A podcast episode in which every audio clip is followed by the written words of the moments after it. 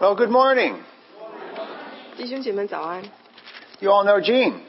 你们都知道静， This is the first time Gene has interpreted for me. 就是静第一次呃为我做翻译， And I'm always grateful for my interpreters 呃我都非常感激这些为我翻译的人。 because people come up to me and say,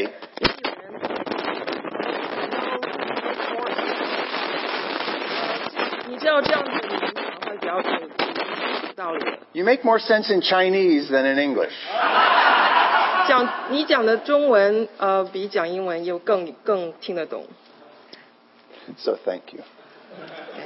Shishi. Um, I've been doing a series of messages.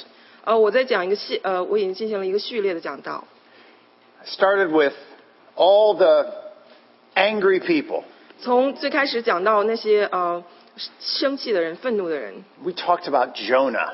我们讲到呃约拿， We talked about people who were just mad.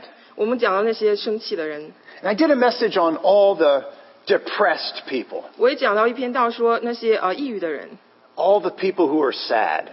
那些悲伤的人， And I thought, I really should do a message on happy people. 所以我想我真的应该讲一篇道来讲那些快乐的人， And so that's what we're going to talk about this morning. 所以这也是今天早上我们要讲那些快乐的人。 Who are the happiest people that you know? 你所认识那些呃快乐的人是谁呢？